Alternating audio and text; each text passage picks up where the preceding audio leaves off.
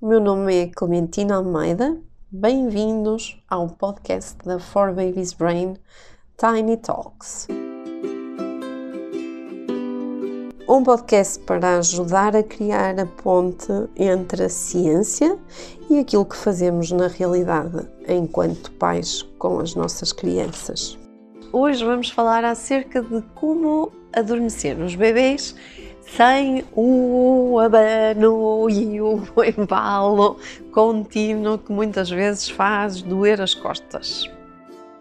Então hoje vamos falar de algo que surge muitas vezes na clínica. Muitas vezes as mamães vêm, vêm com esta necessidade de o meu bebê só acalma quando eu estou a dar colo e a abanar e a caminhar de um lado para o outro. Se eu parar de caminhar, ele começa a chorar e não adormece, ou então se estava a dormir, desperta para hum, um novo ciclo de embalo.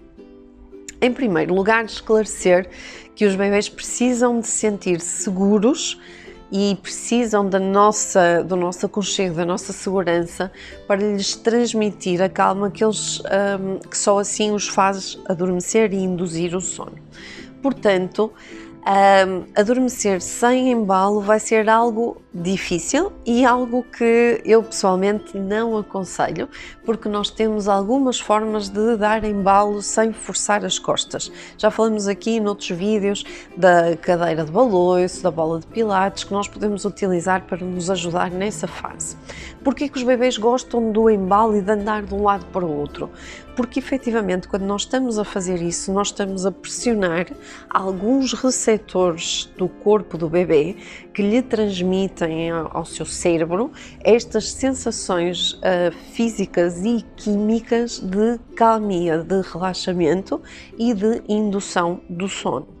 Por isso, quando nós paramos de embalar o bebê, eles sentem e começam outra vez a choramingar, porque é como se tivessem a detectar algum tipo de perigo naquele momento em que vão adormecer e desligar para o mundo, ficar à mercê de tudo o que possa acontecer no exterior mas há situações de saúde, de, de disposição, o que seja, que nos fazem muitas vezes ter que abandonar este embalo e transformá-lo numa outra forma de adormecer o bebê.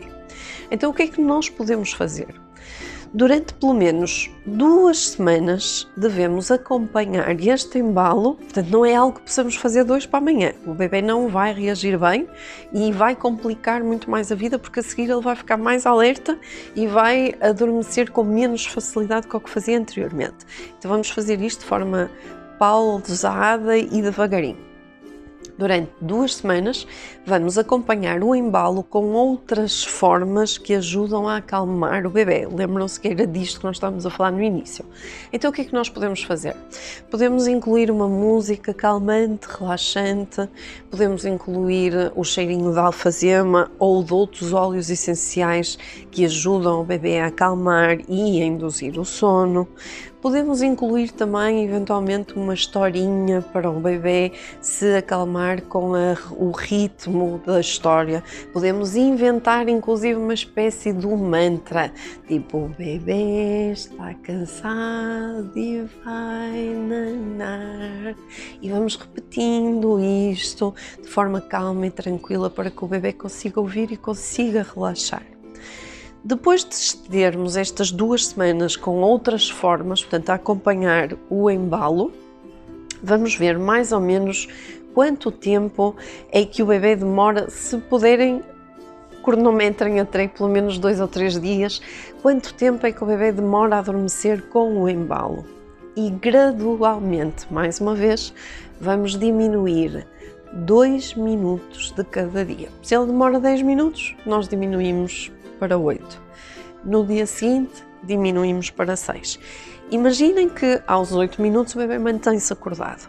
Nós mantemos o bebê ao colo, aconchegadinho, mantemos o mantra, mantemos a música, mantemos todas as outras formas que nós percebemos que acalmava o bebê e retiramos só o embalo. Deixamos de embalar.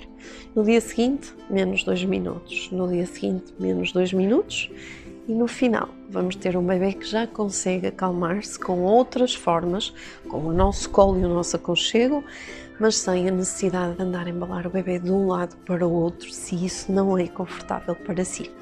Ouçam os vossos bebês e sejam felizes.